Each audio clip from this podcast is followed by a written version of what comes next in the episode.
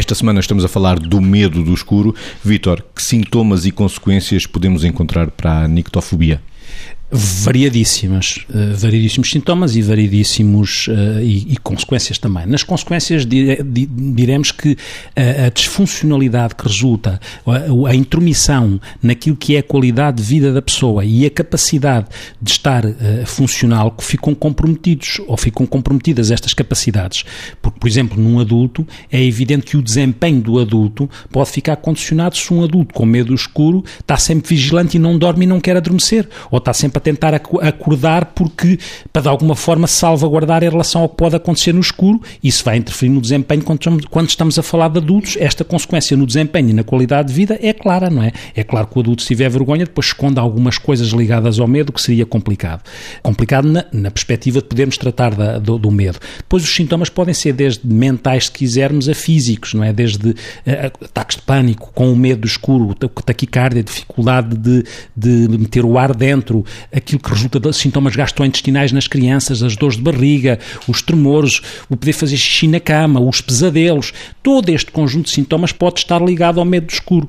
E, e, portanto, a panóplia de sintomas é, quando aparecem estes sintomas, é importante ir à procura da causa, porque muitas vezes, e cada vez mais, nomeadamente nas crianças, corre-se o risco de estar a medicar tudo sem procurar a causa. Atenção, porque não medicar tudo, porque é muito importante saber a causa e contextualizar a causa, porque temos que abordar a causa em vez de estar a tratar o sintoma com este ou aquele medicamento, porque a causa, a causa é fundamental de ser abordada. O Vitor centrou-se mais nas crianças e no adulto. Margarida, e no idoso, que sintomas e consequências poderá ter o medo do escuro?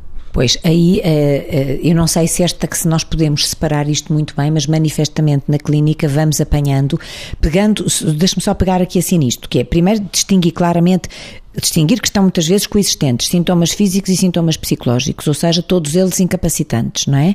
Mas há um particular, uh, talvez mais acentuado no idoso, que é o medo da morte. Ou seja, o medo da morte associado ao medo do escuro, que é muito mais frequentemente emergente no idoso e por isso, uh, associada ao tema de que com alguma regularidade há muitas pessoas mais velhas que vivem sozinhas, associando isto ao medo do escuro, àquilo que não controlam uh, e, e é muitas vezes também associado à dificuldade de mobilidade ou ao reflexo de fuga que temos quando temos medo e que eles sentem que têm menos possibilidade de ativar de uma forma rápida e, portanto, eficaz.